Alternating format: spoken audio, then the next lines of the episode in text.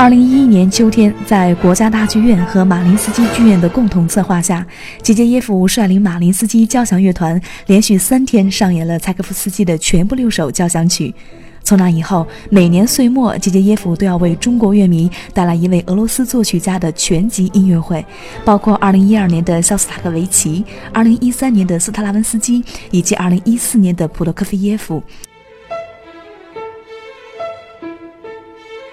因为这样一场浪漫的约会，素来被称为“指挥沙皇”的吉杰耶夫，在北京却拥有了一个特别并且亲切的称呼——姐夫。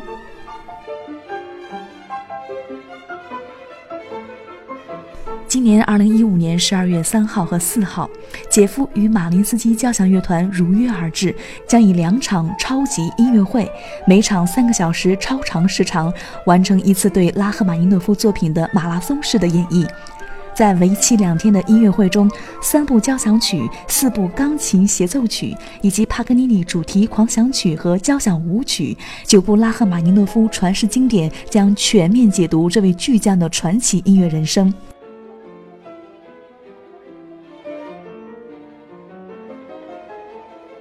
这不仅对于杰杰耶夫是一次全新的巅峰挑战，对于中国观众而言，更称得上是史无前例。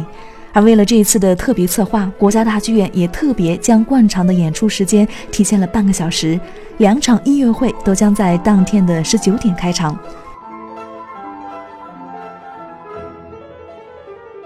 出生于1873年的拉赫玛尼诺夫，向来被认为是19世纪浪漫主义的代表性人物，但同时呢，又具有20世纪作曲家的现代元素。他说过，不论是爱情、痛苦、悲伤，还是虔诚，通通都成为了他的音乐。剧小院也把演出曲目中拉赫玛尼诺夫 C 小调第二钢琴协奏曲作品十八号第一乐章中版提前放送给您，让我们在音乐中去期待十二月三号和四号杰杰耶夫和马林斯基交响乐团为我们全景式呈现出的拉赫玛尼诺夫的俄式浪漫吧。